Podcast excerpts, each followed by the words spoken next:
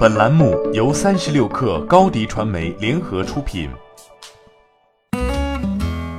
本文来自三十六氪见习作者胡贤鹤。三十六氪获悉，十九号晚上，滴滴出行 App 更新了滴滴顺风车试运营方案，宣布顺风车十一月二十号将在哈尔滨、太原、常州三个城市上线试运营。当地的用户需在滴滴出行 App 等官方渠道完成安全任务后，方可使用顺风车服务。公告还说明，因技术调试原因，原定第一批试运营的北京和石家庄两地将延缓至十二月上线。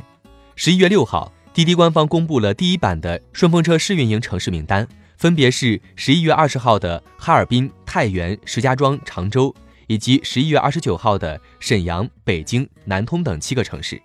此次方案更新后，除石家庄、北京两地外，其他五个试运营城市的上线时间不变，即十一月二十号早上九点在哈尔滨、太原、常州上线，十一月二十九号上午九点在沈阳、南通上线。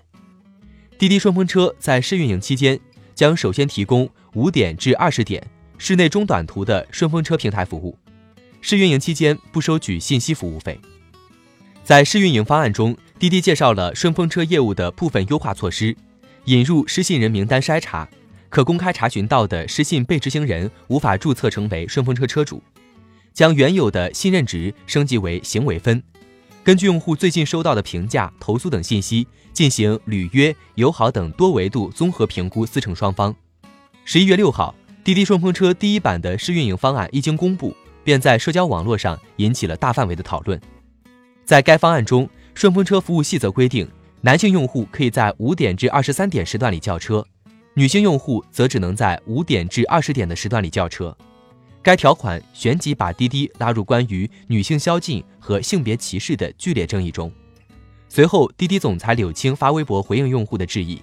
为顺风车运营时间的男女差别道歉。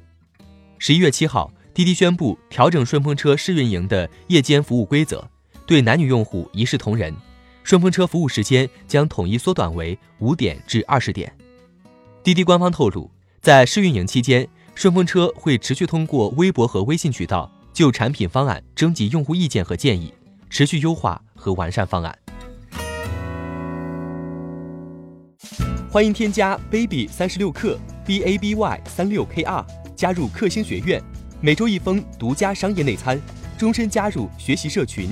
聊风口谈创业。和上万课友一起成长进化。高迪传媒，我们制造影响力。商务合作，请关注新浪微博高迪传媒。